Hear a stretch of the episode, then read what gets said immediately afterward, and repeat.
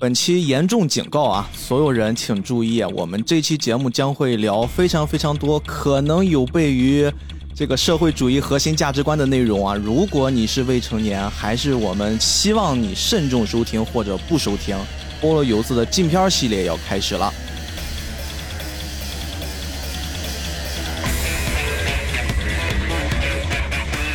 大家好，欢迎收听这期的菠萝油子，我是主播 B B，我是主播命中，命中注定的命中。今天呢，我们要给大家介绍一个小伙伴啊，菠萝油子呢之前曾经请过一次创作者，我们在胶囊计划那期请来了三位导演。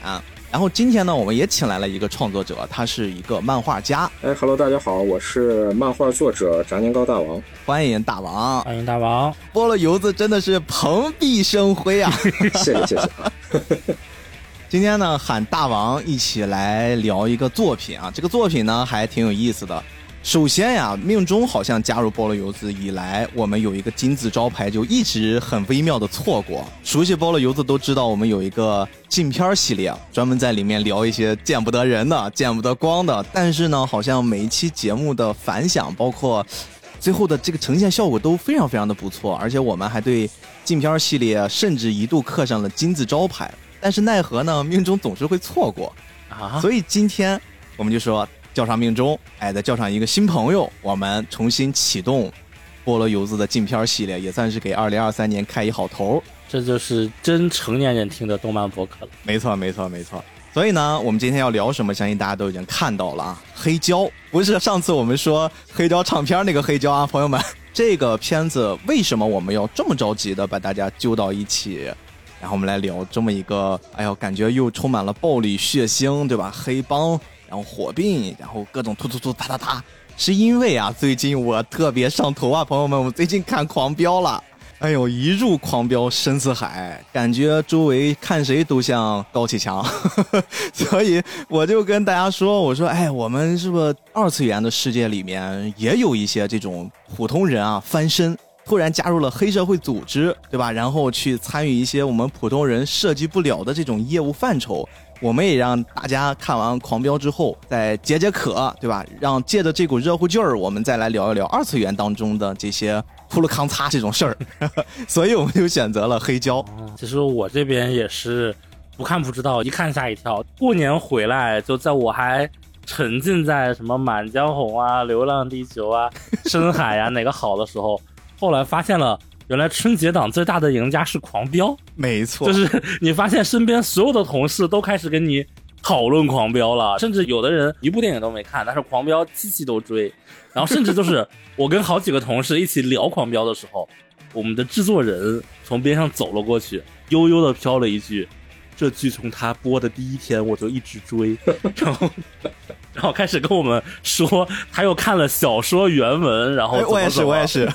我看了一点点，但我感觉这个小说，我个人的阅读的感觉啊，就是他这个小说的文字非常的粗糙，就给我感觉他好像是剧本大纲稍微改了改，就不是说的没错，不是真的按小说写的，因为《狂飙》这个作品它就是没有小说，对，它就是先。一边写一边拍，甚至他这个写和拍几乎都是同步的。出来了之后，大家都能知道嘛，后半部分改了很多啊，很多都是对口型啊，有一些特殊的原因不能展现出来他原本的创作逻辑，所以说有了那个小说，大家就可以把它当成是一个剧本来看。其实今天如果大家在正常狂飙，你没有看过小说，也不知道他原来讲什么，我们通过黑胶这期节目呢，给大家带来一个更加黑暗的、更加充满血腥暴力的。这种在刀尖舔血般的生活，哎，这期应该也很刺激。对，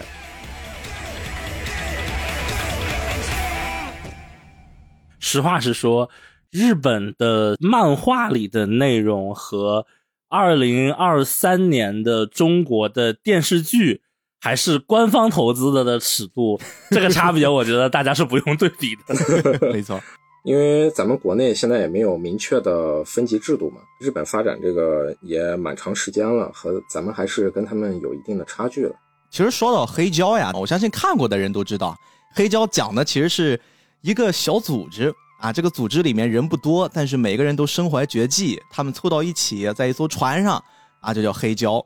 但是呢，黑胶其实有很多很多的名字，比如说它在台湾省的命名呢叫企业佣兵 啊，这个名字一听就感觉好像没那味儿了。黑胶这个名字，我觉得最后能流传下来，而且大家都比较愿意接受，应该要感谢一个我们菠萝游子之前聊过的港漫的那期玉皇朝。哎，玉皇朝呢，他给把这个作品最后定做了，就叫黑胶，哎，他们给翻译的。是的，而且其实从这两个译名的接受程度上来讲，黑胶的接受程度确实会比企业佣兵要更广泛一些。嗯就为什么我这么说，其实是因为我前几天去找黑胶这部动画它最开始的那个漫画原作的一些相关资源，然后我去了一些就是论坛上去看他们发的那些扫描漫画的帖子嘛。然后我发现，就是很多他扫的是台版的漫画，理论上讲，扫者他们扫台版漫画的时候，他是不会给你注什么简体中文译名或者民间译名的，就是一个台版的名字。嗯，但是这部漫画的好几个帖子就都是要把“黑胶”这个词注在边上，底下的一些评论呀、回复啊，基本也都是用“黑胶”这个词。但我倒觉得它其实很直白嘛，就主要还是“企业佣兵”这个翻译，就看过的人可能都不是特别能接受。但是倒是足够的直接呀，他就是大概把这个这群人是个什么定位，一下子通过名字给你平铺直叙了。呃，这个说的一下子就让我想起了我自己蛮喜欢的一部漫画啊，它叫《烙印战士》啊其实呢，它的另外一个名字呢 叫《剑锋传奇》。我觉得这个可能是跟第一印象很有关系吧。其实仔细回想一下，嗯和你自己的那个语言环境和一些接受程度，是不是也有挺大的关系？没错，没错你。比如说，咱们很多国内的译制片的翻译和港台的差别就非常大。男儿当入樽。对，灌篮高手嘛，我们还是聊回黑胶呀。黑胶其实这个作品呢，它目前更多的人可能接触的漫画比较不太好找，因为本身这个作品我们说了禁片系列嘛，对吧？它的动画、漫画其实都是在通过一些这个电脑技术，你得掌握一定的技术才能找得到。哎，但是这个还不一样啊！黑胶其实它的漫画简体中文就是大陆是引进过的，啊，是吗？对，而且引进过之后它是没有分级的，就因为哎我们一直没有分级嘛，大陆引进是怎么引进的？就是直接印成了实体漫画吗？还是在网络上引进？呃网络上引进的。哎，这个还是挺、哦挺有意思的。虽然这个漫画曾经被国内的一个漫画平台引进过，但是呢，就据我所知啊，这个漫画平台应该已经凉凉了，它上线不到一年就，啊，只能说记了，因为本身你的受众比较小，然后他又引进了很多日本的作品，然后但是又没有很高调的宣传，就这种作品其实也不是很适合高调宣传嘛，嗯。然后最后结局其实大家都知道嘛，就现在手机漫画 APP 的那个战国时代已经结束了，现在啊，有妖气都啊、对吧？然后现在只是叔叔的时代了，所以呢，就这个平台其实它叫那个漫番漫画。然后我知道这个平台是因为之前有一部漫画，我不知道大家有没有了解，叫《暴力行动》，哦，就是跟黑胶差不多这个名字就挺暴力。对他讲的也是很暴力美学的，就是他的女主会更可爱一些。他不讲组织的故事，他基本讲的就是一个杀手的故事。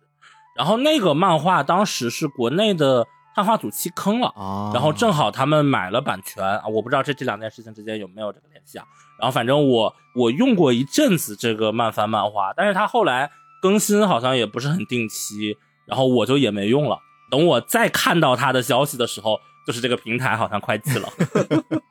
反正确实是被引进过的，嗯其实我觉得这还是蛮可惜的一件事情。像之前聊那个 Relife 的时候，嗯当时就说嘛，Relife 其实也是国内某个平台引进过的，但是那个平台倒闭了之后就没了。就这个其实是我觉得现在这些在线平台它有一个很大的问题，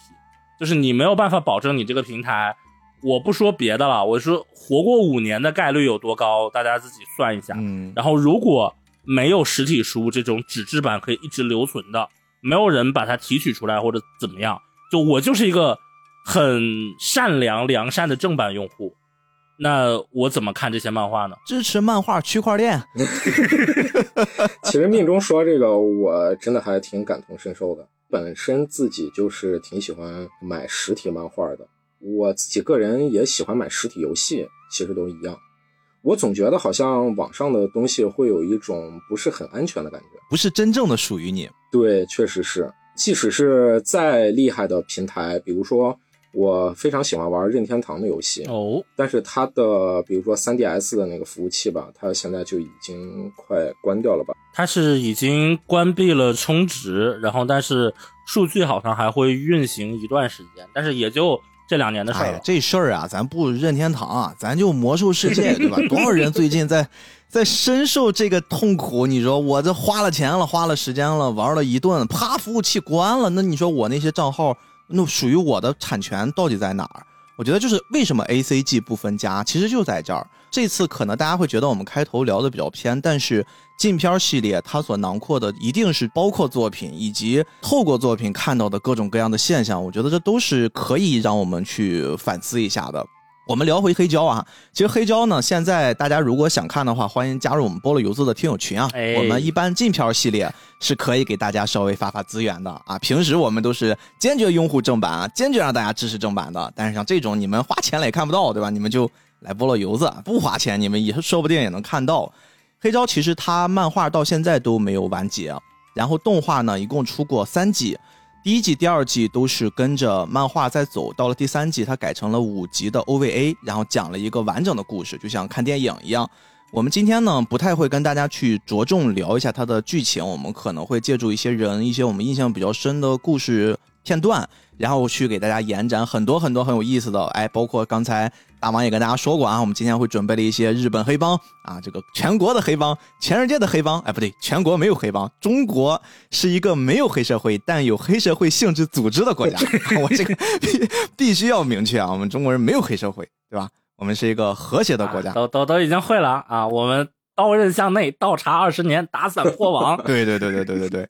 黑胶其实这个故事呀、它跟我们前前段时间大家都疯狂在追的高启强的故事特别特别像，因为它讲了也是一个在日本东京啊一个普普通通的上班族，然后每天呢也是非常非常的底层嘛，被他的领导欺负，然后经常会做一些这种社畜常干的事儿，然后要陪人喝酒，然后遭受各种的这个瞧不起。然后有一天呢，他在完成公司给他指派的一个任务的时候，突然碰到了黑胶这个组织，给他劫了。劫了之后呢，他们这个组织更狠啊！他们那个组织呢，其实中间会经历了很多事儿啊。我们我相信很多人没看，我们就不要剧透太多。大概的这个逻辑就是，哎呀，你们把他拿走吧，就当他死了，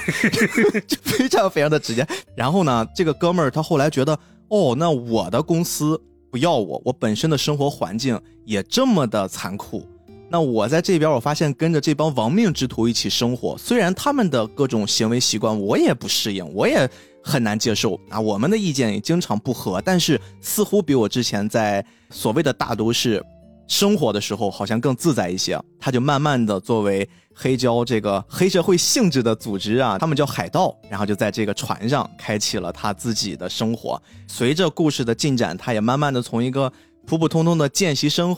黑帮见习生这个词儿有点不太合适啊，就是从一个小弟，然后慢慢的好像变得在这个组织里面越来越有话语权，甚至到后面呢，他完成了一些非常非常酷的重大的转变。对，男主逐渐转变的从一个最开始给大家观感像是一个怂人，一个非常普通的上班族受气包，逐渐逐渐反而成了他们这个组织里面一个不可或缺的小智对。对对，他是靠脑子跟人打架啊，其他人都是靠武力。对哎，所以这事儿让我想起了过去，就是刚刚网文流行的时候，有一个特别特别火的小说叫《坏蛋是怎样炼成的》，你们有人知道吗？知道，但是没看过。谢文东，哎呦，这个应该是很多人都说他们的网文开启是《诛仙》嘛，啊，但是我的网文开启真的就是坏蛋是怎样炼成的？啊，讲的是班里面一个很弱小、很弱小的学习很好的瘦弱小男孩，高中生，然后呢，他就被班里面的那些坏孩子整天给欺负。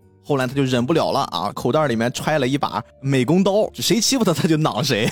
最后就慢慢的从身边的小弟就越混越大，把当地的这些地头蛇给收下来，然后最后就混成了黑帮大哥。他是讲这样的一个故事，其实就是我在这次看黑胶的时候，我就想起了我儿时看的这个网文小说。这是哪年的事情？哎呦，我初高中吧，这个真的很久了，我估计应该是两千年出头。啊，因为我看网文可能看修仙或者玄幻比较多，我唯一有印象的一个类似这种偏黑道类型的网文，是当时我在贴吧里看的那种，在贴吧上连载的职高发生什么追校花什么什么的那种故事。然后，然后那个故事很有意思的是，它是用第一人称写的，嗯所有的都是我。然后好像男主叫耗子还是叫什么，就给带入进去了我已经对记不清了啊，这个没有太带入。然后因为生活环境差异还是比较大的。然后那个文章后来好像就跑到什么魔铁中文网上去连载了，就我已经记得不是很清楚，但印象里应该是起点、纵横，然后那些后面的新一批的网络小说网站开始起来的时候，嗯，发生的这么一个故事吧，就敬往卓有成效嘛。这类小说现在这类题材小说现在已经看不到了。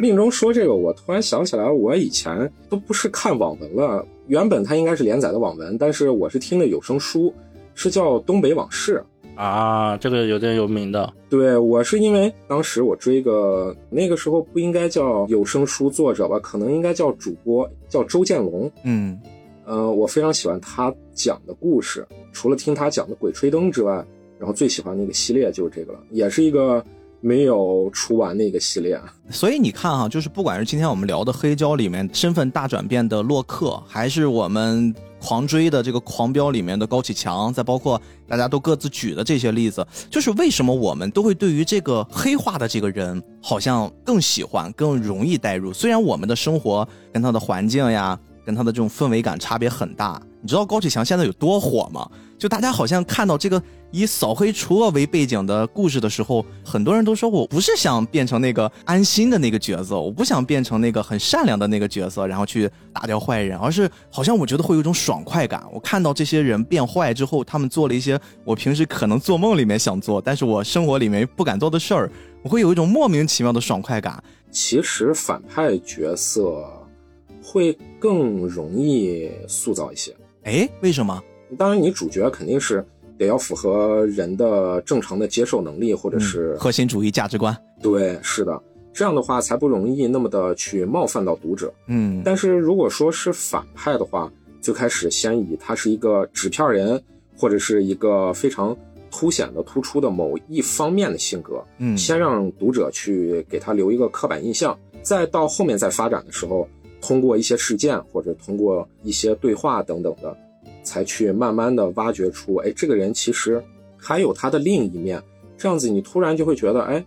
这个角色不一样啊，突然一下子饱满了。活了。对，就是利用这种和他原本坏人性格的反差，很容易能做出对比，读者能很容易的感知到或者是感受到。哎，没错，这个东西如果我们带入到洛克身上，洛克其实你看他刚开始就是一个唯唯诺诺的感觉，是个人都可以欺负他两下。但是自从呢把洛克加入到了我们这个黑胶组织的时候，虽然在前面的很多很多的小的测试里面，或者说小的任务里面吧，他都表现出好像跟这个团队的想法都格格不入。但是我们能看得出，他在试着让自己变坏，试着在融入这个组织，直到最后，我们说这目前 OVA 版的那一趴的时候，他好像有点黑化了，整个感觉发型，包括他的眼神啊，都变得凌厉了起来。然后他用自己的智慧去这个顾全大局，感觉好像很多东西都是运筹帷幄，就一下子这种大佬范儿就起来了。你看，包括高启强，对吧？包括刚才大家列举的自己看过那些黑帮漫画、小说作品里面，这些人好像他们都不是一个，就像你说的很平面的，并且这些人呀，他们都不是非常单一的，只靠暴力去博得天下。哎，好像多数都是脑子好像大于武力的这种设定会比较的讨喜啊。确实，就这么一想的话，会觉得好像塑造反派其实是一个很事半功倍的事情。反而，如果想塑造正派的话，我甚至感觉，如果不用我们刚才说的这种从懦弱、迷茫走向坚定的成长的一个弧光去呈现它，如果我们像反派一样一上来就给他一个比较伟光正的形象，反而你会发现这个正派角色好像塑造起来是很吃力不讨好的。是的是是是，没错。其实包括我看《狂飙》啊，就哎不好意思又蹭了啊。其实我看《狂飙》也有很多人说安心这个角色他有点太扁平了，完全看不到他的私生活。然后连吴刚演的那个角色都回过家，安心的家一次都没有出现过。我感觉确实也会有这么一个问题。不光是角色的特点啊，正反派可能借助这种黑帮作品，让我们深入人心啊。大家不管是以猎奇的心态，还是这种代入感，会让我们很着迷。同时，其实你看所有的这些黑帮呀，这种暴力性的美学，让我们痴迷。其实还有一个点，就是他所塑造的这个世界观、这个环境。比如说在黑胶里面，我们会看到，除了黑胶的这个小队之外，它会有一个允许啊黑帮势力肆意生长的这么一个空间啊，啊在这里面呢，它会叫罗阿纳普拉啊，我们这个名字比较难记啊，大家就记得叫邪恶之都就好了。这个邪恶之都呀，它诞生于冷战时期的缅北嗯啊一座城市。当时这个城市定位就是充满了毒品，充满了暴力啊、性，就这些可能黑帮都会频繁在这些作品里面出现的元素，它都有，它都涉及。而且呢，这个地方它会帮派林立，互相制约，它有大量的为大国战略提供所谓的食物啊，打引号，大家可以想想这些食物代表什么，为生存法则。它有这么一个大的背景环境，而且刚才我们也提过，在这个地方它是帮派林立。它的里面呢，首先我们说黑胶它是作为一个商会，它并不能看作是一个帮派，它更像是在帮派之间游走，帮他们去完成一些任务，然后呢赚得佣金，好像是这个雇佣兵那种感觉。其实我第一次看它，我就觉得特别像《星际牛仔》里的、哎这个没错没错，特别特别像就那种感觉。啊其实这个故事一开始介绍邪恶之都这个小岛吧，也特别的有意思，因为它在进这个城市的港口海中央其实是立有一座大佛的，但是那个大佛有很强的一个寓意，其实仔细多看几眼，你就能明白这个佛是没有眼睛的，佛的眼睛那里是被炸掉的，让人感觉好像这个地方是一个连老天爷都看不到的一个地方，连神明都不会去关注你的地方。啊所以就感觉这个地方就像是一个极恶之地，一个永远看不到光明的各种非法之徒所在的一个城市。嗯，你再包括他其实做了很多很多这种隐喻，你包括你通往这座罪恶之都的，它会有一个桥嘛，他会反复的提及这座桥上会挂着一个绳儿啊，这个绳儿干嘛的呢？就是我们会想到那过去的一些影视作品里面，经常会有一些极恶之徒，对吧？为了去示威，或者是为了彰显自己的邪恶，会把一些无辜的人或者他们的敌人挂在一个什么地方，对吧？然后一直让它风干。它这个桥上就会一直挂着一个绳索，下面有一个圈儿，就代表的是你进入这座城市，你可得掂量掂量，你可得小心了。哎，对，所以它其实会有很多很多这种设置，包括在这个罪恶之都里面，其实是有几个特别特别大的帮派的啊。首先呢，就是以我们这里面很高人气的大姐巴拉莱卡啊，巴拉莱卡呢，她浑身都是疤，好像受过很严重的伤，但是给他增加了很多很多的这种魅力。以他为首的叫莫斯科大饭店啊，听这名字就知道 这个地儿呢，俄罗斯黑手党。巴拉莱卡本身他的身份是前苏联红军，所以他在里面你说他是黑社会，好像还不是特别恰当，他更像是一种武装力量，就是有军队这种属性。他们包括在内部的一些上传下达这种方式都很像军队的作风，很硬派。嗯是。除过这个之外的话，还有一个呃很有意思的一个组织啊，就是我当时一看就感觉自己的 DNA 给动了，就是三合会哦，哎，老张，里面居然有三合会，居然还有一个张老大，对对对对 对，特别有意思。这个角色一出来，一叼他嘴里的烟卷，然后手里两把手枪一拔出来，我脑子里第一反应的就是，哎哎，周润发，周润发。没错没错，因为他确实是按照周润发的那个身份设计的。其实说到这儿，我们稍微可以岔开一个话题啊，我们在这个作品里面一直没有一个具体的时间，就是他会给了你很多很多的暗示，包括一些历史事件呀，包括一些人物在。往回退个三五年的时候，会有一些桥段，比如说我们刚才提到过的莫斯科大饭店，它里面这个领导人巴拉莱卡，他会说，在之前那个阶段的时候，曾经啊，他特别想去参加汉城奥运会。然后汉城奥运会这个就是作为一个比较明确的时间点啊，一九八八年，对吧？那肯定这个事就发生在一九八八年之后，但是呢，它又没有特别的近代。而且你看，再有一个细节就是里面所有的这些黑胶的成员，他们在接一些悬赏任务的时候，你们有没有发现他给的钱其实没有我们想象那么多，都是什么两万美元、五万美元，最多就是我给你十万，怎么怎么着，就感觉天价了。但是我们带入现在这个想法，就比如带入我们强哥，对吧？高启强，人随随便便几个亿、几个亿的那种生意，你就算再折换成美元，好像这个两万美元也很少。所以说我们可以考虑到这个年代应该不会太接近现代，差不多应该是发生在上个世纪九十年代初左右。我估计应该是在这个阶段，刚好你看日本还没有完全进入到泡沫，对吧？大家还是好像感觉能买下纽约，每个人好像都很有钱呢，这些我们都看不上，就是会有一种很强烈的反差感。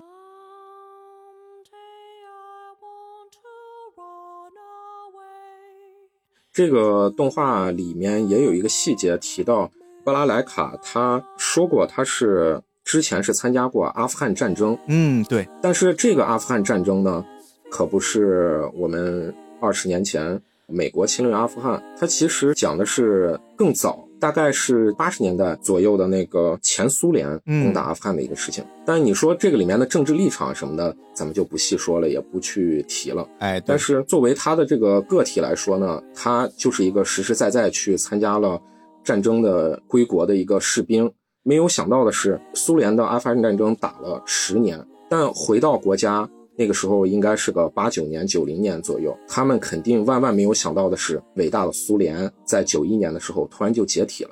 而对于他们来说，又死了自己的同伴，然后自己的国家也没了。对于他们来说，可能就是一个不知道怎么办的一个事情。对我们稍微再回想一下，在这个作品里面也反复提到过一个细节啊，就是在介绍巴拉莱卡的时候，这个领袖他当时跟他的手下，就他的这些战士们。他们是有一个身份的，你们还记得吗？他说的是，我们培养这群军人是为了预防第三次世界大战啊。当第三次世界大战打响的时候，他们可以作为先头兵冲上去。但是这个第三次世界大战，我们知道，就是反正到目前为止我没有看到。但是他的这个角色的定位，包括他的这种肃穆感，我觉得就会让你感觉好像不是我们传统印象上那种黑帮的，大家都很痞子，然后都好像没什么文化，大金链子、小手表，天天吃烧烤，就不是那种黑帮，好像那种也不算传统的黑帮，是吧？我有刻板印象了，是吧？那叫黑社会性质的流氓团体。对对对对对。那除了我们刚才说过莫斯科大饭店、三合会，还有一个叫。菲洛基欧家族啊，他们是一个意大利的黑帮。当然，这一个黑帮相对于前面我们介绍的两个，可能他的战斗力或者说影响力会稍微弱一些。那既然说到这个，就给大家稍微补充一个在商科领域内非常有名的黑社会的故事。大家可能非常奇怪啊，就是为什么这个故事，就我作为一个接触这类题材非常少的人，但是我却知道一个黑帮老大的名字。这个名字叫阿尔卡彭，我知道，我知道，我看过很多这个相关的影视剧，其中让我印象最深的应该是八十年代好莱坞的一个电影吧，里面就有关于美国禁酒令时期的怎么去端掉阿尔卡彭黑帮的一部电影，叫《铁面无私》。正面这一方的主角里是有好几位影帝在里面的，是非常大制作的一部，也非常漂亮的一部电影。对。而为什么我会知道呢？这个要提另外一句话，就是还有一句话也非常著名，这是美国的一个经济学家叫本杰明·富兰克林他说过的。第一件事情是死亡，哎，无奖问答环节，你们猜猜第二件事情是什么？辱华。不要不要不要，斌哥不要把这个话题往那个危险的方向引。哎，对不起。第二件事情是税收啊。就是这个世界上只有死亡和税收不可避免。哎呦，这么说是有道理的，对吧？这确实是一个事实啊。对，确实是一个事实。最后，其实包括像国内很多人当时说什么，我什么时候交过税呀？然后什么个人所得税，那不是什么工薪税，百分之六十五以上都是来自于企业这些白领交的吗？但其实并不是这样的。在国内的任何一个人，你出去吃饭的时候买任何一个东西，我三块钱买一瓶可乐，这个里面是含增值税的。而这个增值税它含多少？它是直接写在价格里的。换句话说，这一笔钱其实完全是消费者掏的。这件事情在国内的存在感最强的事情是前几年有一次增值税改革，然后把那个增值税税率部分产品的税率从十七降到了十三，其他的所有公司都没有反应。苹果跳出来了，说我们以后的产品权限会降价。会降那百分之三的税率，大概降了可能小几百块钱吧。就那件事情是稍微出圈的一点。说回来的时候，大家其实，在生活中你做的任何事情，其实都在纳税。只不过是你自己并不知道而已。对，而这个其实也是一个大智慧吧，就是你必须要拔鹅毛的同时，不能被他发现。稍微聊偏一点，就以前还有一个故事，好像是上个世纪八九十年代吧，当时有做过一次改革，就是希望在书籍的后面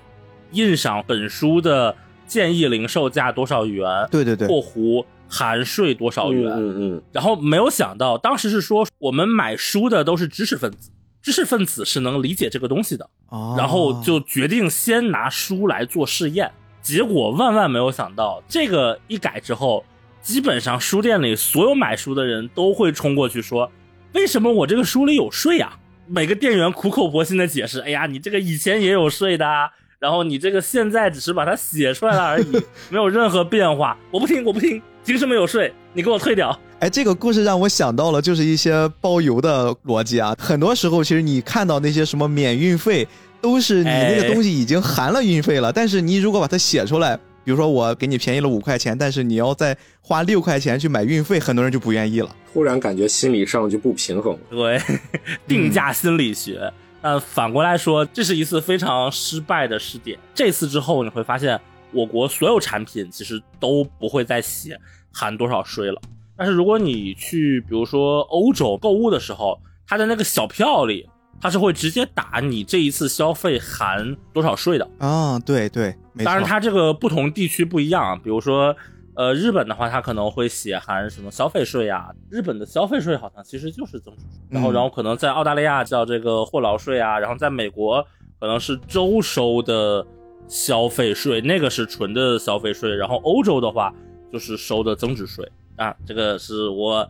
已经几乎快忘光的涉及到一点税收的内容啊。我们把目光转回来，阿尔卡彭这个所谓的一代美国的黑帮老大，甚至被很多人称为是另一面的美国梦这样一个形象的人，他是怎么跟我刚才说的唯死亡与税收无可避免联系起来的呢？其实这个就稍微带大家捋一下阿尔卡彭黑帮大佬人生轨迹吧。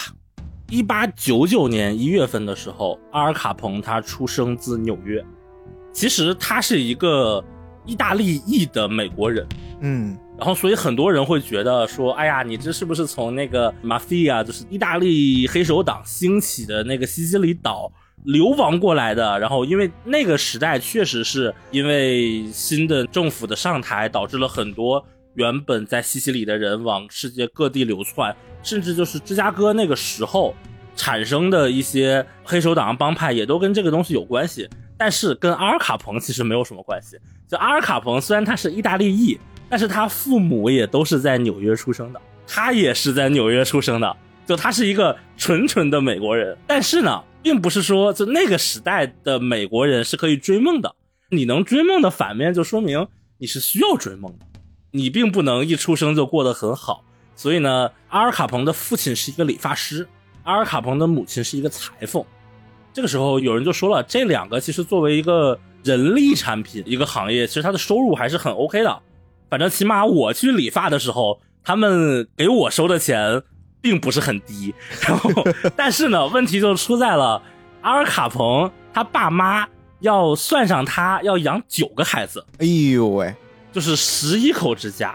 然后那这样的话，大家就可以想象到他是一个什么样的生活环境。钱没有，事儿很忙，孩子照顾，仆人完全不可想象，那就放养嘛。然后呢，放养之后的这个卡彭被送到了一个天主教学校，好像年仅十四岁的时候当场打老师，然后就被开除了好。家伙，黑帮大哥的基础已经集齐了。是的，然后在被开除之后，他就开始混迹街头，这个时候就成为了一个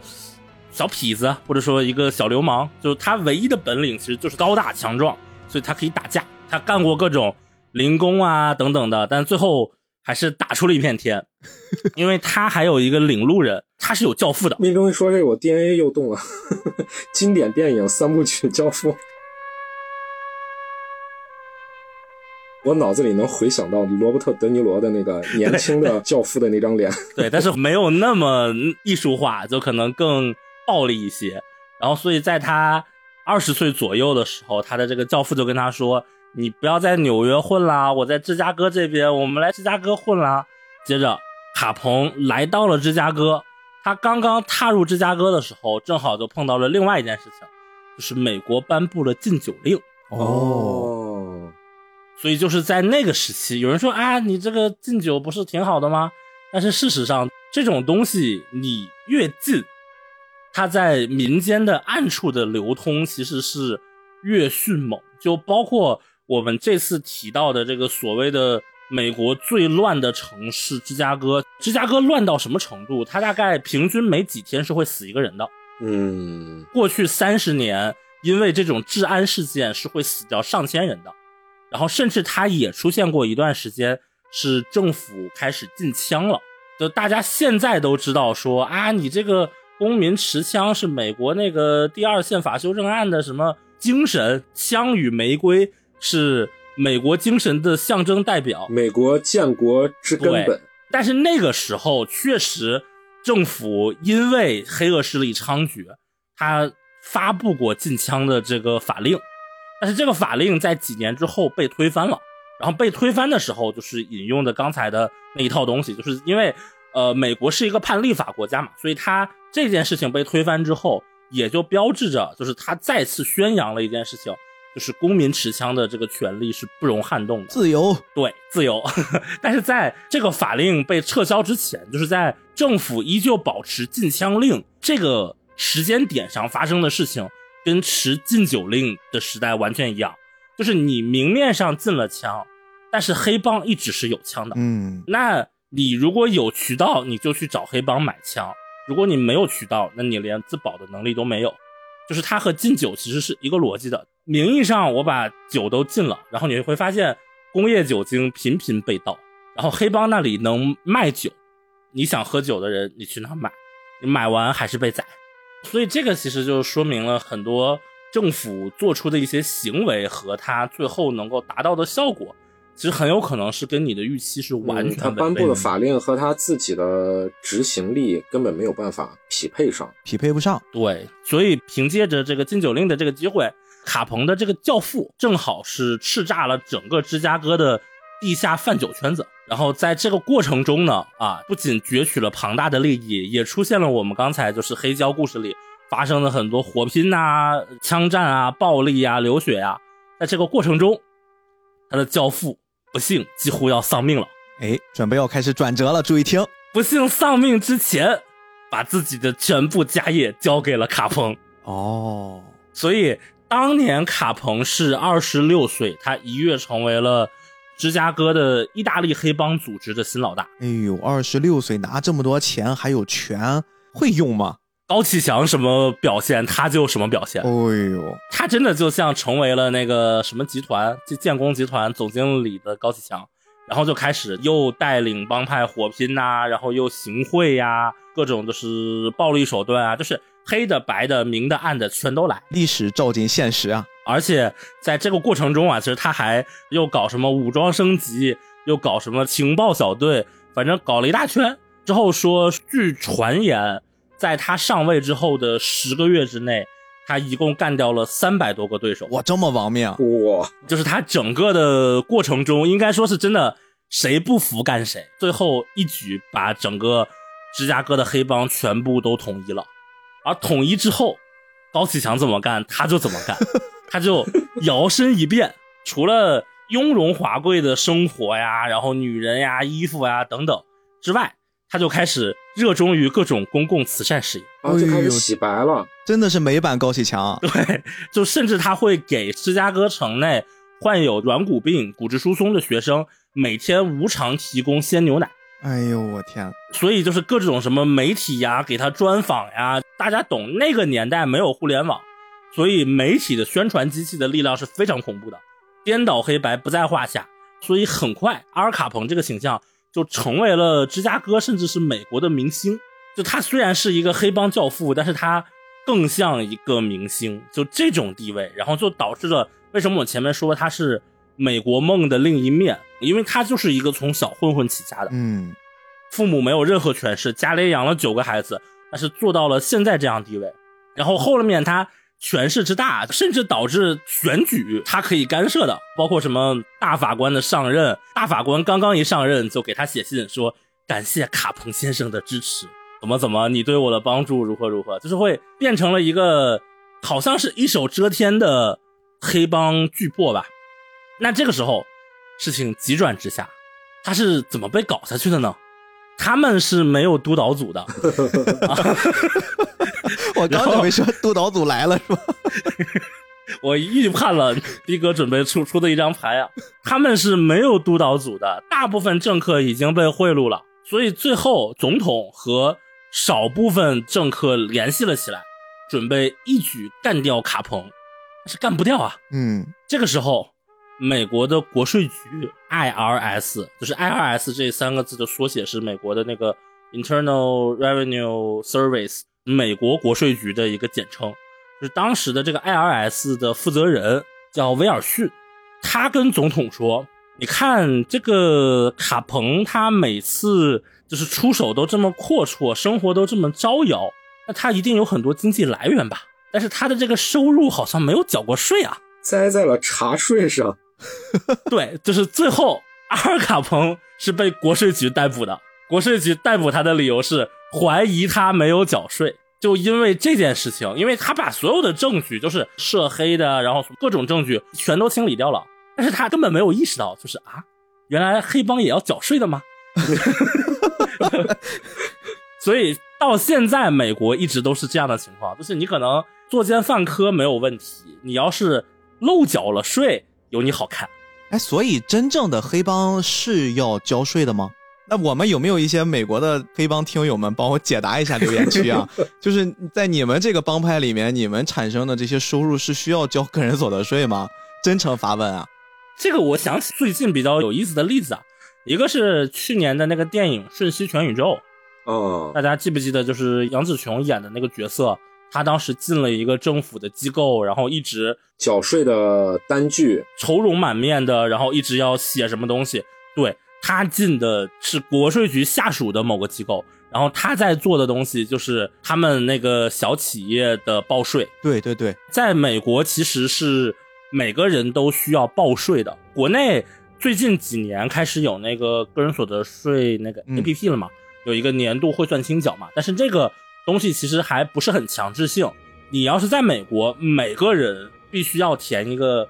叫多少 K 我忘了，就是一个单子，然后那个单子会琳琅满目，非常复杂。就是你面对的眼前这一切，就跟杨子雄当时面对的那一大堆东西一样。然后，所以就是在美国有大量的税务会计或者税务师，他们干一个什么事情，就是帮人报税。哦，这不就是我们好像每一个产业，如果你变得复杂了，都会有一个人出来啊。就跟前段时间我妈说，在重庆这个路不是。十一楼还是马路，一楼还是马路，然后就会有这么一波老人，三十块钱带路，两分钟从上走下来，一个道理。对，是的，是的。我们继续说回来啊，国税局强到什么程度？在美国的国税局，它是有它自己对应的武装力量的，它有自己的武装力量、自己的法庭和自己的监狱。我就想起我刚才前面提到的那个铁面无私了。谁能想到这部电影里面？能和阿尔卡彭火拼的，居然是国税局，无法想象，无法你没有办法想象的，为什么税收会是一个美国的黑道的头号人物，所谓的芝加哥地下皇帝，就是这样一个角色，他最后会倒在这样一幕上，然后但后面的这个剧情就非常的符合大家的预期了，就是在监狱里待了很久，最后出来的时候已经是一个。风烛残年、年老多病的人，然后到某个疗养院待了一段时间，他就自然死亡了啊！就是这样一个，嗯，跟高启强其实可能也有点像吧。但你看人这还活着出来了，对吧？我们的高总基本上就交代了啊，这个是对吧？因为那边没有死刑嘛，对对对对，他他法律没有死刑，这个被死了啊啊！所以这个故事其实是。我这边今天想带给大家的一个比较有趣的，也算是意大利黑帮吧，或者说是美国芝加哥的意大利黑帮老大如何因为税收原因葬送掉自己的故事。除此之外呀，这些黑帮他们会有一个统一的、比较常采购的武器来源，这个是我万万没想到的。这个设定非常非常有意思。他设定了一个教会，这个教会里面有修女。修女呢，我们传统意义上都会想象，哎呦，都是一些很神圣的、很圣洁的。感觉有天使般笼罩的这种 氛围感，但是里面的修女啊，喝酒、骂人、打架，无恶不作，而且他们会利用教会的一些优势，在里面会走私军火，做一些军火上的贩卖，专门给这些帮派们他们打架，就赚这个军火钱。我们就通过这么一个简单的介绍，会发现罪恶之都不愧为罪恶之都呀！包括他们的警察都会经常的跟这些黑帮打成一片啊！如果你犯案了，人家不是不管，管你啊！你先跟我上车走趟流程。我只能说，这个泰国二十世纪末这个程序正义贯彻的还是蛮到位的哈。我们得严谨啊，人家缅北地区啊，我们不能直接就 点人家 泰国。啊，缅北地区。对的，虽然在里面经常会以泰国的各种什么航海。海舰队自居啊，但是对吧？大家都懂的都懂啊。我们这今天这期节目很危险，我操！最后能不能播出去啊？然后我们大概给大家介绍完了这个背景啊，我们其实一直留着黑胶这个组织里面的各种角色。其实黑胶组织里面的四个人物啊，真的刚才命中提过一个概念，很像星际牛仔。嗯，对，就是包括他们的团队性质，包括他们做的这个事儿，甚至我好像恍惚间在很多很多的这种小的。他们这个独立的故事里面会看到好多星际牛仔那种影子，但是它缺少了一丝丝星际牛仔那种浪漫，对对，多了一些那种暴力、暴力冷酷的感觉。从我个人的角度来说，我对于这个暴力程度的接受程度，就了解我的朋友应该知道，我个人是不玩任何射击类游戏，嗯，除了斯普拉顿以外，我不是很喜欢枪类啊什么的，所以单纯从我个人的审美偏好上讲。我确实会更偏向于星际牛仔那种极大的浪漫的一个团队风格，但是当你把故事真的拉到这样的环境里来的时候，像斯派克呀、飞呀，我很难想象他们那样一个团队怎么在这样一个罪恶之都去生存，或者说可能他们来到这个罪恶之都的时候，也会不得已变成黑胶这样小队的形状。嗯，没错。而且其实有一点很有意思，我不知道你们有没有跟我一样的感觉，在看黑胶的时候，他们最常见、最常用的武器，包括里面一个特别特别有魅力的女性形象雷薇，这个女孩她也是经常拿着一把双枪啊，看谁不爽，性格很火爆，上去就要用枪干人家。但是她的这个枪跟我们平时玩的那个枪，或者我们看的那些影视作品里面的枪有个极大的不一样，她这个枪不会。一枪打到身上就死，或者说这个枪随便几下就可以结束战斗，你总感觉这个枪是没有准星的。这个枪一直在人体瞄边儿，你经常打一架就是二三百发子弹出去了，然后感觉对面还能打，甚至到后面就是这个枪跟武士刀之间的战斗都可以打上个来来回回。后面我其实突然想通了，我觉得他虽然用的是枪，但是我们如果带入枪的理解，可能 get 不到黑胶的那种韵味儿，它更像是把这个枪变成是。在冷兵器时代的一种外形，一种具象化，把这个一把武士刀或者一把太刀或者是一把大砍刀，给它变成了一把枪，然后拿在手上感觉很酷，但是实际上的战斗风格应该还是这种近距离近身，然后你一下我一下，有格挡，有进攻，有套路，它是这种逻辑。这样看起来的话，你会感觉每一个人好像他们会更有那种宿命感。说到这里，有没有感觉有点熟悉？让我想到了很多。八九十年代的港片儿，哎，对，它一定是有参考的。对，我觉得肯定是，要不然也不会出现周润发啊、小马哥嘛，是吧？对对，而且说到像《星际牛仔》，我不知道大家有没有发现，还有一点就是这部作品它跟《星际牛仔》还有一个很大的相似点，就是他们都愿意用大量的在当时当刻很流行的电影或者是很经典的电影作品穿插在他们的对话里面，穿插在一些桥段里面。这些东西铺的很满，让你感觉好像这些人很活生生，就是他好像通过这些他们的对话，哎，我也看这个电影，我也知道那个男主角，然后就打破了第四面墙，让我们觉得，哎，好像我们可能真的在这个世界上有这么一个罪恶之都，然后生活了这么一帮人，对吧？他们平时打打杀杀，打累了也跟我们一样看个电影，代入感就起来了。除了我之前说的那个周润发让我的 DNA 动了，其中有一个小故事，这个黑胶这个。动画呢，它大概是两到三集讲一个单元小故事，对，以他们这个小团体遭遇到的一些小事件。那么其中他们遭遇的有一个事件呢，男主有一天帮人接货物的时候，突然接到了一个活人，是一个小男孩那个小男孩呢说他自己是南美的某某某家族的小少爷，哎，委内瑞拉小少爷，哎，对对对，哎，我现在被你们绑了，但是呢，我相信我家的佣人一定会来救我的。哎，结果他这一说呢，确实他这个佣人就来救他了。可是他这个佣人是什么样的呢？穿着女仆装，然后戴着一个圆眼镜，手里面拎着一个大皮箱。然后另外一只手呢握着一把雨伞，说话呢好像也特别的刻板。然后来到了这一个满是坏人的城市，来找他的小少爷。很多人的叉 P 动了，对。但是呢，让我觉得突然有这个既视感的是什么呢？呃，他来到城市的一个非常有名的一个酒吧，大家都混迹在这个酒吧里面聊天喝酒。有意思的就是，当他遭遇到了一帮混迹在这个城市里的委内瑞拉黑帮，他突然开始跟这帮黑帮火并开了。而他用的那个武器呢？就是他手里的那把雨伞，原来他这把雨伞其实是一把威力非常大的一把喷子吧，是一把枪。对对对，一枪一个小朋友。对我一看到这里，一下子我的那个脑袋里面反应的，哎哎。什么罗德里格斯的一部电影嘛，叫《杀人三部曲》，主演是安东尼奥·班德拉斯。然后里面有一个让我特别印象深刻的设定呢，就是安东尼奥·班德拉斯演的这个角色呢，手里面是拎着一把琴箱的，但是他这个琴箱里面藏的是有武器的，好像还能发火箭筒。我操！所以这个特别有意思的就是，哎，这不是让我想到了那部电影吗？随即我就会想，如果。他能 给我这样子电影的回应，那就更过瘾了。结果我万万没想到的是，下面就是女仆呢，手里拿着笨重的大皮箱，突然就开始扫射开了。原来他这个皮箱里面其实是一把重机枪，加特林。对，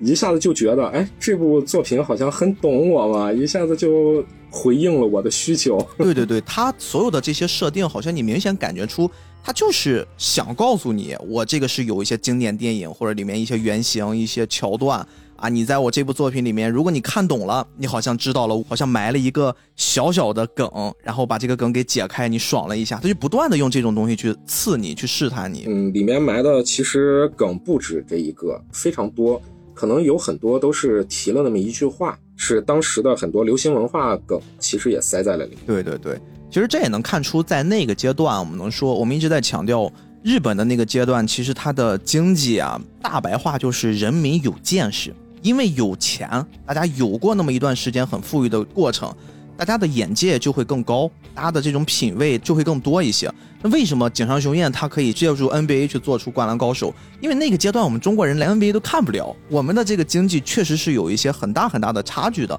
而在这些差距之下，就把它变成了一些文艺作品。艺术创作，然后你就能感觉出这就是国富民强的一种表现方式嘛。所以其实黑胶里面它蕴含了特别特别多的这种欧美文化的一些流行梗、一些流行元素放到了这个作品里面。再包括刚才你说还有一个印象很深的呀，就是它里面有一个双胞胎的设定啊。这个双胞胎的那个剧情里面，其实是我很喜欢的一个桥段。这个双胞胎呢，他从小就有一个特别特别悲惨的经历，某一个独裁者啊。他为了一些私欲呢，他就向全国国民颁发了一个禁止人流的一个法令。但是那个国家非常非常的穷，明面上呢是给贫穷人增加劳动力，多生孩子嘛，然后劳动力就可以富强了，国家就可以富强了。但是那个国家穷到人根本养不起孩子，所以说生了孩子之后就会有大量的遗弃的孩子，然后被一些国营的幼儿园给养了啊。收养之后呢，秘密的提供给警察。警察会利用这些孤儿去做一些可能见不得人的事儿。这个国家当时发生在罗马尼亚，我们都知道罗马尼亚会有一个背景，它当时会有一些政变啊，在那个年代，政变之后呢，刚才我们说的这个大环境，随着它的政治的身份有了一些转变，其实之前的很多政策也会发生了一些相应的调整，就会多了很多很多对应的那些流浪的孤儿，因为我孤儿院养不了了。养不起这么多孩子了，养孩子是需要成本的，对吧？我的上游它现在已经断了的话，那么这些孩子他们就会遗弃了很大的一部分，遗弃的这个很大的一部分呢，又返回了在之后的那个阶段的独裁者，成为了他们的一些陪葬品。其实我们现在用陪葬品这个词儿还是比较委婉了。对，他们在这个作品里面，他的说法是，这些孩子呀，可能就会成为这些独裁者的一些很变态的玩具，比如说会逼迫他们去拍摄一些。不堪入目的，甚至我觉得就是很病态的一些视频，然后去把它卖掉，甚至会让这些孩子们参与一些屠杀，或者我直接就感觉你们拍的不好了，当场就给你干掉。刚才聊的这个小双胞胎，他们就是作为这么一个背景之下产生的孩子，他们呢经常会参与这些独裁者的惩罚的过程里面，并且会去收拾残局，因为他们想活下去。他们为了活下去，就一直在适应这个变态的、肮脏的环境。然后呢，他们掌握了各种的杀人技巧，最后自己其实也是变态的。他们在这个小的故事篇章里面，我记得他一直是那种，好像我面对任何的威胁、恐怖的环境，比如说枪战，比如说爆炸，比如说各种很残忍的虐待场面，他们都是那种变态式的微笑，而且他们的登场方式。很明显的，你就能感觉出这就是《闪灵》的那种形式啊，包括那个氛围感，给你两个人牵着手，缓缓的突然出现，镜头一转又没了，啊，就这种感觉氛围感特别强。我看这个动画的时候，会有一种呃说的有点自大一点，就像是创作者代入一样，自己会编故事，时间久了之后看这种会不自觉的会有一些猜测里面的设定，或者是觉得如果是我的话，这个设定会怎么样子去设计。会更好玩、更有趣。我当时脑子里闪过了一个念头：这两个双胞胎会不会是一个双重人格？哦，当然了，证实了肯定这个不是了。但是我在看的过程中，我就会想，如果说设定一个双重人格，是不是也会有不一样的一种趣味在里面？然后刚才其实我们聊的这个双胞胎，它的背后其实是有一段真实的历史背景的。其实罗马尼亚在一九六六年，他们颁布了一个叫“七七零法案”。当时这个法案就是牺牲人权换来生育率，这个是一个很真实的故事。其实我们能从这个作品里面能背后品出很多很多历史性的事件，以及就是创作背后那些魅力吧。我可能用这个词不是很精准，因为在这个作品里面所反映的那些魅力更多的是一些负面的，包括这个作品甚至在某一个阶段一度还有一些怎么说呢辱华的东西吧，它里面会有一些抹黑了中国军队的一些形象，包括。我们刚才也提过，里面会有很多很多的华人，甚至是连我们的这个女主，她都是一个美籍华人，她会有这么一个身份。我们今天可能会相对来说克制一些，大家先不要带着那种心态去看待这个作品，而我们透过这个作品会看到我说的创作里面的。把一些我想表达的东西很隐喻的放到我的作品里面去公开我的表达欲，就是这个其实也是一种作为一个创作者可能他们能享受到的很美妙的那种瞬间。刨去这些元素之外，它让我觉得最大的有魅力的地方，其实就是在它这部作品不只是表象里看到的那些血腥暴力的元素，刺激人视觉感官的这些东西，其实它真真正正的是它一个一个。背后设计的虽然很戏剧性，但是却又非常鲜活的人物、沉重的故事。其实今天呢，我们更多的是希望能给大家去分享一下这个作品里面我们直接透过作品看不到的那个部分。刚才大王举了一个他印象很深的片段，我们的男主洛克，他当时接过一个任务，说要去押送一个委内瑞拉的小太子，对吧？家里面很有钱。然后他也说过，他们家里面会有一个很大的庄园，但是庄园里面只有一个女仆。这个女仆呢，在这部作品里面非常非常高人气的啊。这个女仆甚至我觉得她的背景，可能在拍摄的那段她想呈现的那种状态，应该就是 T 八百那个形象，就是非常非常像，打不死，然后一直是 I'm back I'm back 就不断的出现，你甭管什么枪、火箭、炸药，就是怎么轰都轰不死。这个形象其实。他也会有一个在故事里面的一设定啊，罗贝尔特刚才大王给描述过大家的一个形象啊，就是一个很克制的小女仆的装扮，但是其实他自己的身份呢，哥伦比亚革命武装力量曾经的成员之一，当时在参加他们的革命的时候，后来他突然发现他产生了一些厌恶感，后来他叛逃了，一直遭人追杀，他就被这个小片段里面我们刚才说那个那个小少爷的父亲给救了。他就说：“那你以后就以我们家的佣人的身份，你照顾我的孩子，照顾这个家，我给你供吃供喝，你就可以在我这儿好好的生活下去。就通过这样的一个关系，把委内瑞拉和哥伦比亚两个国家给连起来了。其实这个背景故事是很有意思的。刚才我们其实也提过啊，这个哥伦比亚武装力量其实是一个很大的组织，但是大家在网上能搜到的相关的资料不多，而哥伦比亚。”它本身就是世界上最大最大的毒品生产国。哦，在这个地区啊，它有很多很多的叫古柯树，而这个古柯树的叶子就是制作可卡因的主要原料之一。这个东西其实并不是只能在哥伦比亚这一个地区生长，而是因为哥伦比亚它本身适合它的生长的同时，它的经济包括国内的一些政治因素，它的环境促使到当地很多人就通过种植古柯树，然后来谋以钱财，让自己的世世代代可以生存下去。这个东西在哥伦比亚随处可见，而委内瑞拉它从地理位置上跟哥伦比亚是相连的，他们是邻国。而且啊，这个东西我后来查了查，很有意思的一点，他们之间发生过很多很多的冲突，但是往前倒回去很多很多年，这两个国家曾经都是西班牙帝国的殖民地，哦，他们曾经都等于说是同根。委内瑞拉原来它的这个名字叫新安达卢西亚省，哥伦比亚呢，它原来叫圣马尔塔省，这两个地方呀，一直到一个很著名的人物出现，这个人物大家应该都比较熟悉了，叫西蒙·玻利瓦尔。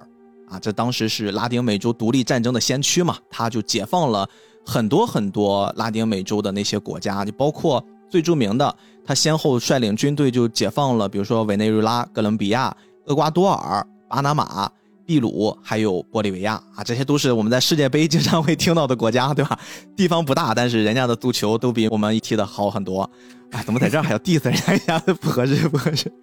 当时这两个国家摆脱了西班牙三百多年的统治，整体的就推进了南美洲的一个历史进程。而且，其实刚才我说过，就是他们先后解放的这六个国家呀，很有意思。玻利瓦尔他解放了这六个国家，这六个国家后来还举办了一个叫玻利瓦尔运动会。这个运动会呢，就主要邀请这六个国家的运动员参与，就是大家通过这种运动的方式，就可以纪念一些人，纪念一些事，就像是奥运会之于整个这个世界的重要性一样，把大家。通过体育竞技更快、更高、更强的这种团结，所以说这个玻利瓦尔的运动会其实跟我们刚才讲的这段小故事是有密切关系的。而我们说到啊，这个哥伦比亚跟委内瑞拉它是一个相邻的国家，历史上但凡相邻就一定会发生边境的争执、边境的战争，他们两个国家当然也逃不开。曾经在上个世纪啊。本来这两个国家就隶属的这个中国西班牙，他们曾经干预过一下，就是我帮你们去划清一下边界，你们别打了，对吧？你们打的时候，周围的这些国家都会受损，我们的国民也会跟着战争遭殃，对吧？你们不要去闹这些了。划分过一次边界，但是呢，依旧会在北部的一个叫瓜西拉半岛的，包括它的海域，就会频繁的有一些争端。哎，这个时候我们就会想想了，这部作品。它也是一个跟海域相关的，很有可能就是以这个小的背景会有一些摩擦，这个历史事件给延展开的。在一九八七年呀，他们曾经险些就发生过武装冲突，后来就靠外交暂时的缓解。其实他们也会有一些很密切的合作，什么呢？就是在两千年前后比较常见的，就是他们会通过一些可卡因，我们去贩卖毒品，然后往美国去做销售。那么哥伦比亚负责生产，委内瑞拉就帮他们去运货，做这个销售链儿。所以说这两个国家他们就是很微妙的一种关系，就既有摩擦又有合作。所以说你看放到这个作品里面，它为什么是一个很暴力的、战斗力很强的一个女仆，跟委内瑞拉的一个富家的少爷，他们之间做了一种好像感觉命运捆绑的效果？我觉得可能跟这段的历史。背景是有关系的啊，一下那种历史的张力感就出来了，就跟上次那个加尔大作战，哎，就当时那个家族背后的那些故事啊，怎么战争啊，那个大叔说，感觉就起来了。对，包括哥伦比亚武装革命力量，这个其实大家应该经常看新闻的，我们会频繁看到，因为它太敏感了，所以说我接下来介绍这个哥伦比亚武装力量，我只是蜻蜓点水，并且呀。为了预防我们被冲，我就读点百度百科吧。这个事儿我们很少干啊，但是我觉得我必须要读一读，让大家能感受一下我们在这个故事里面，这个女战神感觉好像里面应该是战力天花板了。她为什么这么强？之所以这么强大，是因为她背后的这套武装力量。当时在那个阶段上，我们很多人可能一听就闻风丧胆。哥伦比亚革命武装力量曾经就是相当具有规模的一个游击队。然后呢，他们当时诞生的目的就是为了对抗哥伦比亚社会的不平等，而这个武装力量，他们能历史考究的是成立于一九六四年，原本隶属在哥伦比亚的共产党的一个军事机构底下，然后呢，到了上世纪八十年代，他们就开始从事毒品交易。这个跟我们刚才说的是能对上、能挂上钩的。包括黑胶里面，其实他也提过，我们的这个女战神，她当时也是发现她自己为之献出了生命的这个组织，最后做起了一些让他很受不了的勾当，那就包括毒品的交易。所以说，他后来就叛逃了，来到了委内瑞拉。对，其实就相当于他自己发现了自己原本为之付出生命的、想要信仰一生的一件事情，结果没想到自己其实是当做了上位者。谋取权力的一个工具和棋子。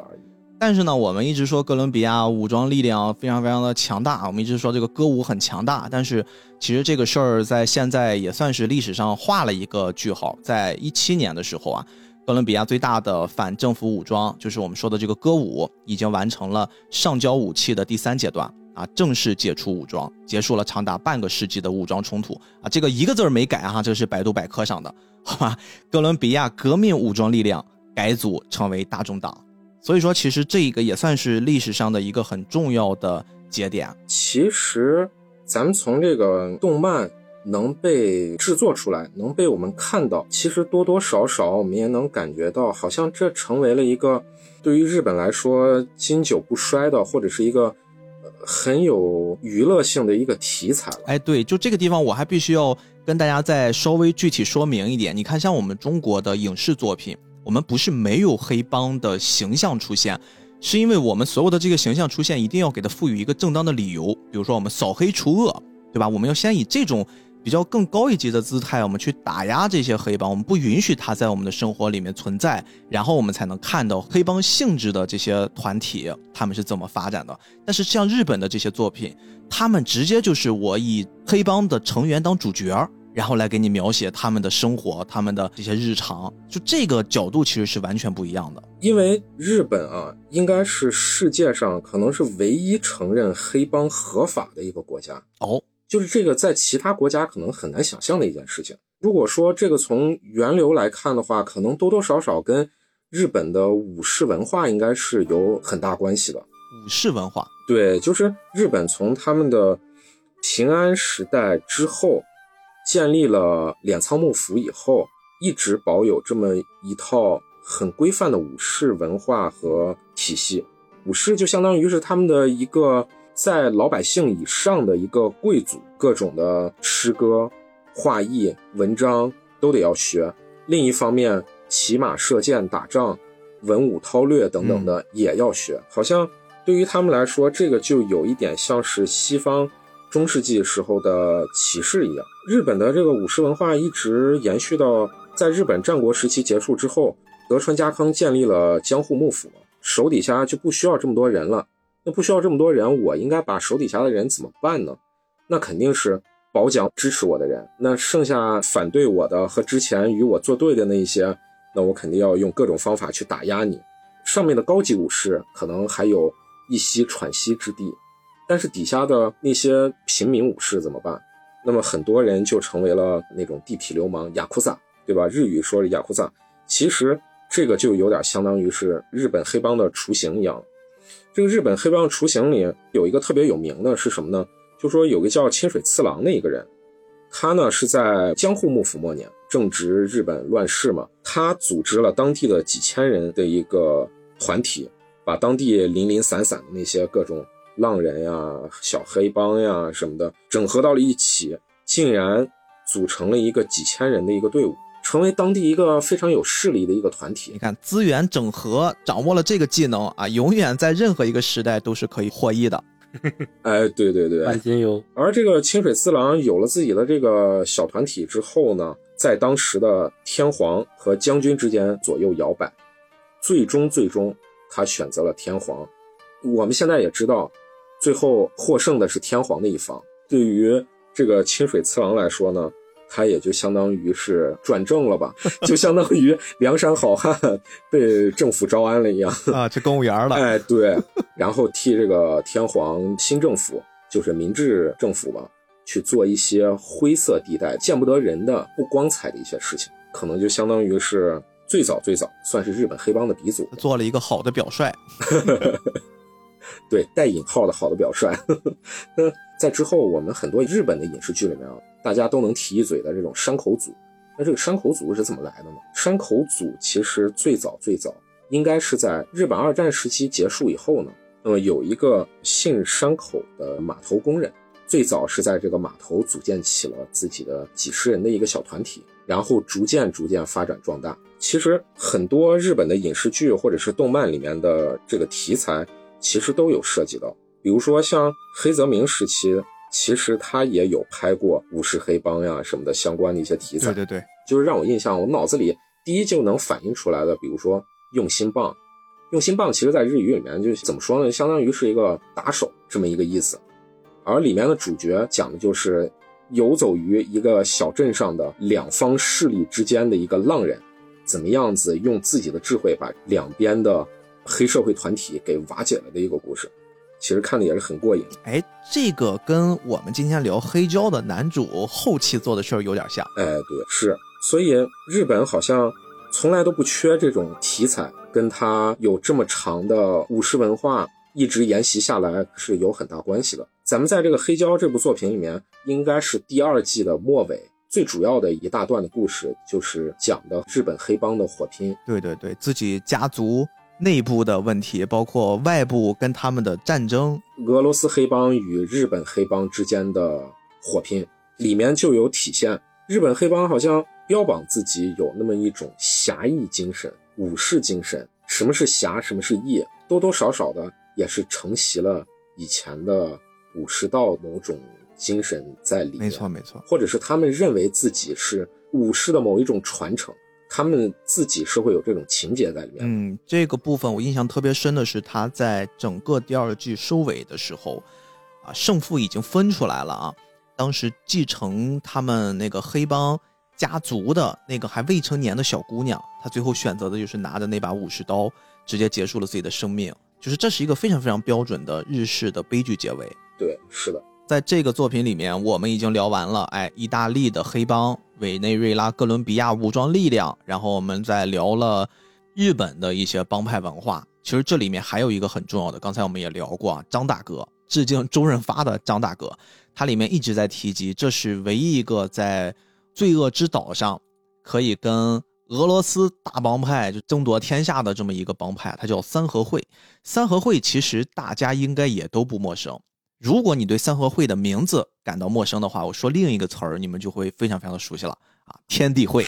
啊，这个相信大家一定都略有耳闻。我们先来简单介绍一下张大哥这个人啊。张大哥这个身份呢，他本身其实还蛮有代表性的。首先，我们知道他是个中国人，中国香港人啊。张大哥呢，他在香港的三合会里面，他是排行第三。所以他有一个绰号叫白善，这个白善其实就代表三合会里面一个阶级排行的一个代称，但是他自己是不太喜欢的，他在里面也提过。然后他还有一个过去的身份，他其实过去是香港的皇家警察。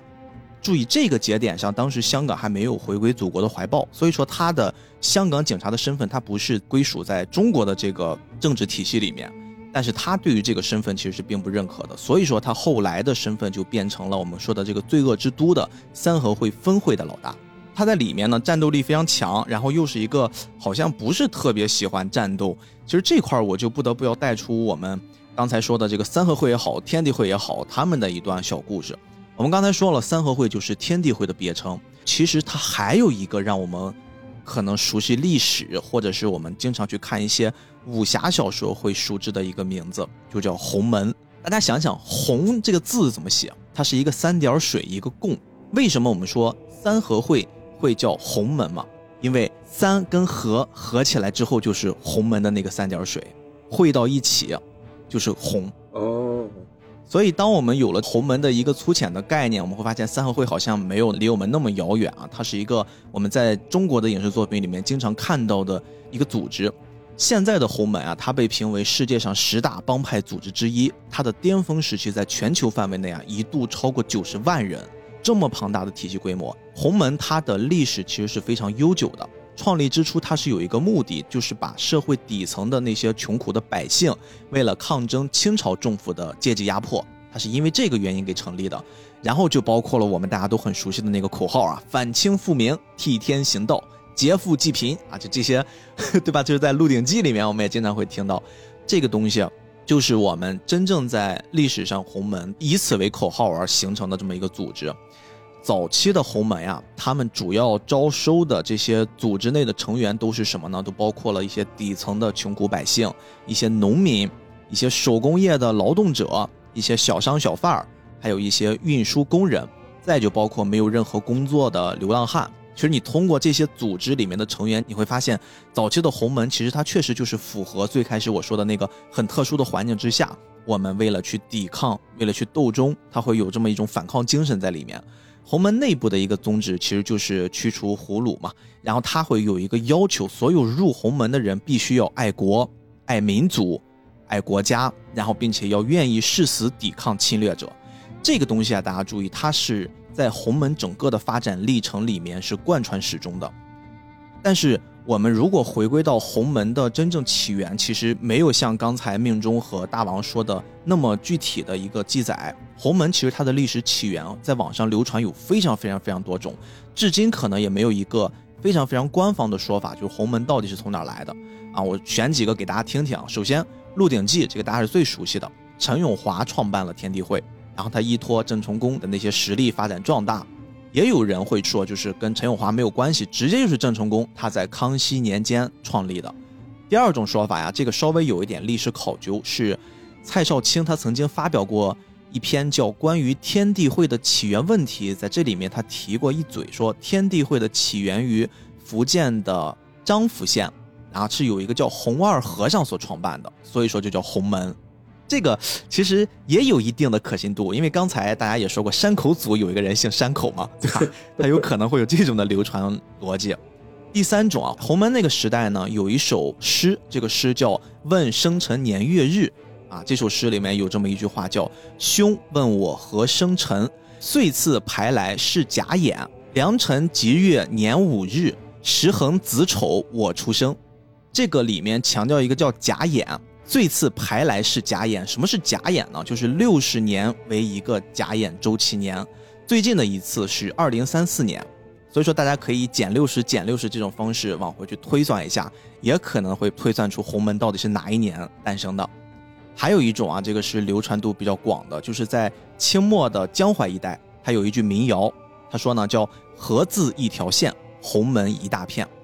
其实这个话起源于运河上往来的这个漕帮。主要他们就是沿河分布来发展，而且他们的上下组织非常的严密，他们重尊卑的等级非常鲜明，就宛如一条线一般。而这个红帮就是指的是洪门，洪门遍地开花，而且遍地呢都是他们的堂口。至今为止，这个洪门也是遍布大江南北、国内外，大家都会以兄弟相称，宛如一大片，所以就叫河字一条线，洪门一大片。这个是我们能找到的一些洪门的比较。常被人提起的流传，之所以有这么多说法，其实还会有一个历史的背景。因为大家想想，洪门它诞生之初，刚才我跟大家介绍过，它是为了去抵抗清朝的那些腐败的统治嘛，压迫我们这些底层的劳动人民。所以说，洪门在创立之初呀，它肯定要受到朝廷的打压，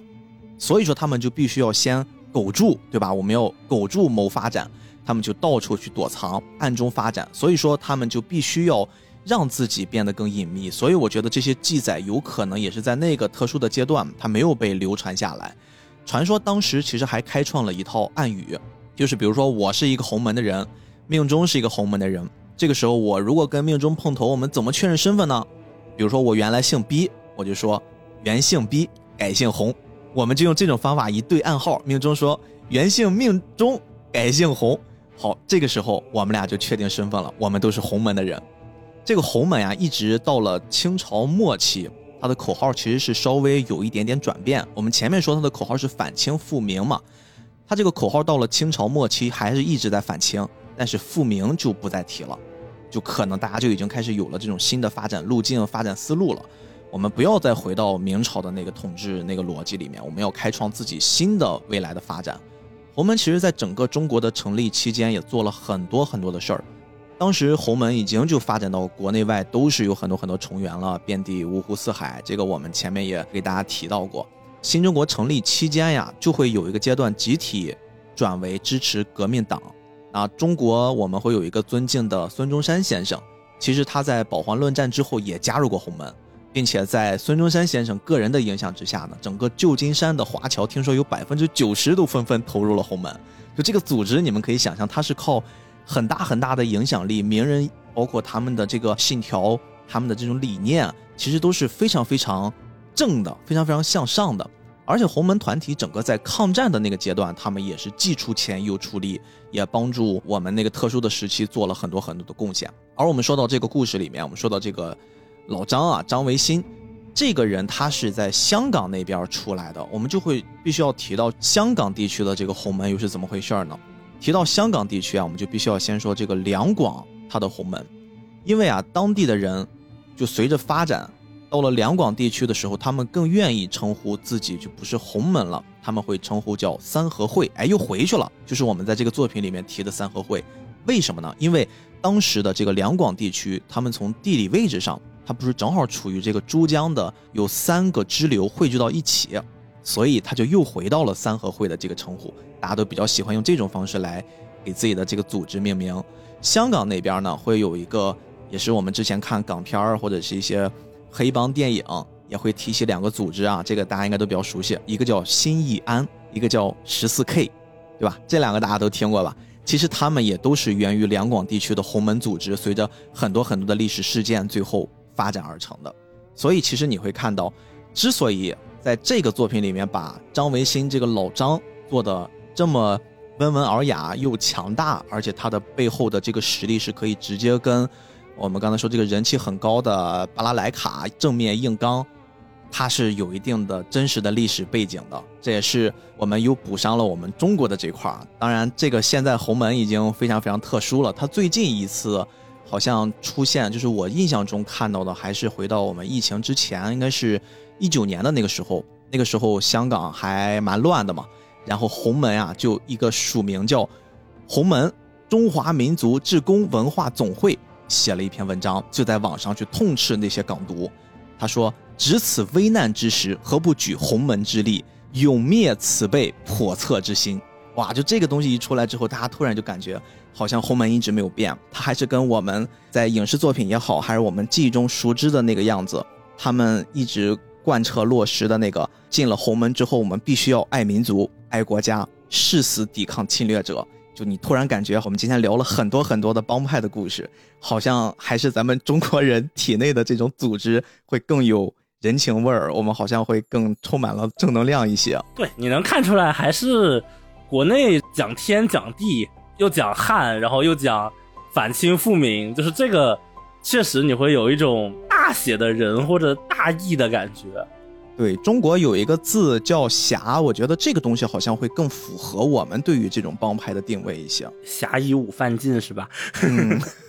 也是之前的一种说法呀。作为一个非常疆域辽阔的土地所孕育出来的文明，对于天下、对于一些事情的感悟，就和海洋文明也好，或者是一些岛屿型的国家也罢，他们孕育出来的东西。你会发现，确实有一种气度上的差别。看我们聊日本的忠义不能两全，使他的那个自杀的那个义，其实也是一个更相对狭小一点的概念，而没有国内这种侠之大者为国为民的这种情怀吧。嗯，我们今天聊了这么多呀，我们借助《黑胶》这部作品，或者是我们因为《狂飙》这部作品想到了跟大家聊一聊《黑胶》，